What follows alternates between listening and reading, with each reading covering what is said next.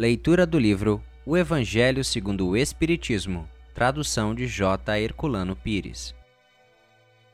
Capítulo 2 Meu reino não é deste mundo. A vida futura, a realeza de Jesus, o ponto de vista, instruções dos Espíritos, uma realeza terrena. Tornou, pois, a entrar Pilatos no pretório e chamou a Jesus e disse-lhe: Tu és o rei dos judeus? Respondeu-lhe Jesus: O meu reino não é deste mundo.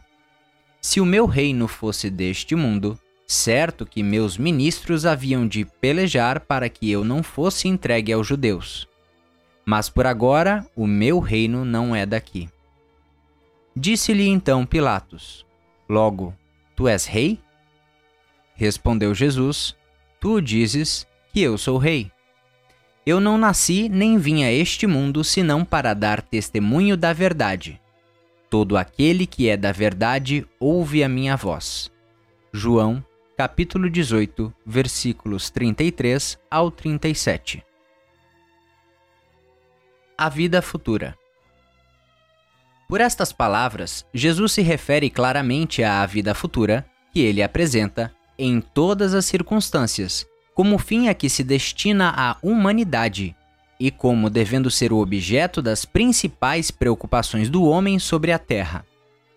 Todas as suas máximas se referem a este grande princípio. Sem a vida futura, com efeito, a maior parte dos seus preceitos de moral não teriam nenhuma razão de ser. É por isso que os que não creem na vida futura, pensando que ele apenas falava da vida presente, não os compreendem ou os acham pueris. Esse dogma pode ser considerado, portanto, como o ponto central do ensinamento do Cristo. Eis porque está colocado entre os primeiros, no início desta obra, pois deve ser a meta de todos os homens. Só ele pode justificar os absurdos da vida terrestre e harmonizar-se com a justiça de Deus. Os judeus tinham ideias muito imprecisas sobre a vida futura. Acreditavam nos anjos, que consideravam como seres privilegiados da criação, mas não sabiam que os homens, um dia, pudessem tornar-se anjos e participar da felicidade angélica. Segundo pensavam, a observação das leis de Deus era recompensada pelos bens terrenos, pela supremacia de sua nação no mundo, pelas vitórias que obteriam sobre os inimigos. As calamidades públicas e as derrotas eram os castigos da desobediência. Moisés o confirmou ao dizer essas coisas ainda mais fortemente a um povo ignorante, de pastores, que precisava ser tocado antes de tudo pelos interesses deste mundo. Mais tarde, Jesus veio lhes revelar que existe outro mundo, onde a justiça de Deus se realiza é esse mundo que ele promete aos que observam os mandamentos de Deus. É nele que os bons são recompensados. Este mundo é o seu reino, no qual se encontra em toda a sua glória e para o qual voltará ao deixar a terra. Jesus, entretanto, conformando o seu ensino ao estado dos homens da época, evitou de lhes dar o esclarecimento completo, que os deslumbraria em vez de iluminar, porque eles não o teriam compreendido. Ele se limitou a colocar, de certo modo, a vida futura como um princípio, uma lei da natureza, à qual ninguém pode escapar. Todo cristão, portanto, crê forçosamente na vida futura, mas a ideia que muitos fazem dela é vaga, incompleta e por isso mesmo falsa em muitos pontos para grande número, é apenas uma crença, sem nenhuma certeza decisiva, e daí as dúvidas e até mesmo a incredulidade.